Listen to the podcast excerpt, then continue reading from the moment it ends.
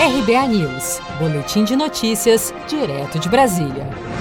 O corregedor da Câmara dos Deputados, deputado Paulo Benson, do PTB do Pará, foi até o apartamento funcional da deputada Flor de Lis na tarde desta quarta-feira para notificá-la da abertura do processo que pode acabar na cassação do seu mandato.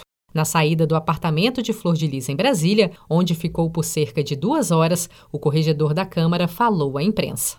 Foi uma conversa informal, só lembrando que a conversa que nós tivemos não faz parte da defesa que ela apresentará, mas como ela pediu para ser ouvida, então ali eu pude instruí-la em relação ao processo que corre, o prazo que ela tem para apresentar a defesa, os passos seguintes que serão nosso parecer para a mesa e posteriormente à comissão de ética né, e a futura votação no plenário caso ocorra. Essa é a terceira tentativa oficial de notificação. As duas anteriores aconteceram na última quinta-feira, 3 de setembro, no gabinete e no apartamento funcional da deputada em Brasília, sem sucesso.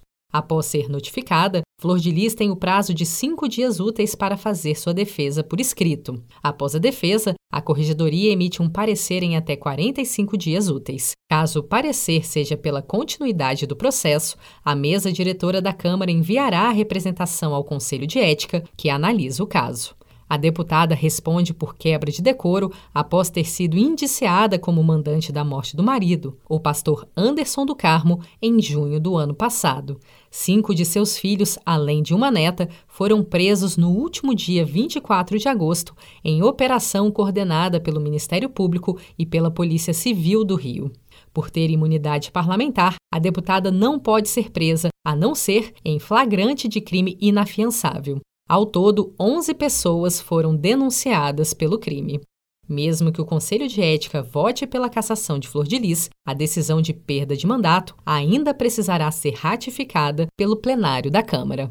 Se você quer começar a investir de um jeito fácil e sem riscos, faça uma poupança no Sicredi.